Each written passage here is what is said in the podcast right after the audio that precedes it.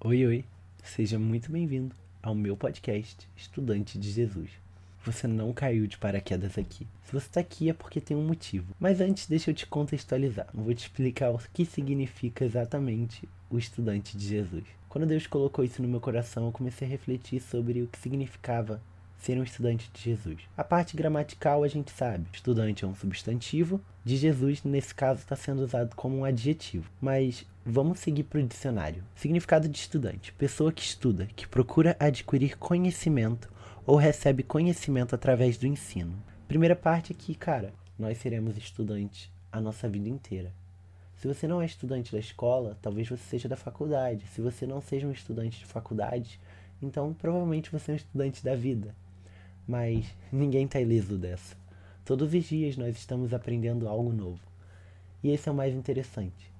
E agora sobre a parte de Jesus. Bom, esse é o adjetivo. Obviamente eu como cristão busco conhecer mais sobre Jesus todos os dias. Então eu me torno um estudante de Jesus, que quer conhecer mais sobre Jesus. Assim como existem estudantes de várias matérias ou de vários temas. Eu busquei ser estudante de Jesus a minha vida toda. E, bom, não só ser um estudante que estuda sobre Jesus, mas ser um estudante que representa Jesus. Então eu busco ser um estudante de Jesus que represente ele aqui na terra.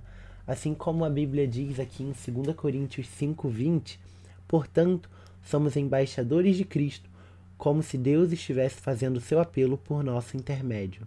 E eu tô aqui hoje porque eu entendi Deus me chamando para poder pregar a sua mensagem onde quer que eu esteja, seja na minha faculdade, seja na minha casa, seja na minha igreja, seja com os meus amigos e seja na internet. Eu vim aqui para tornar o nome de Jesus mais conhecido.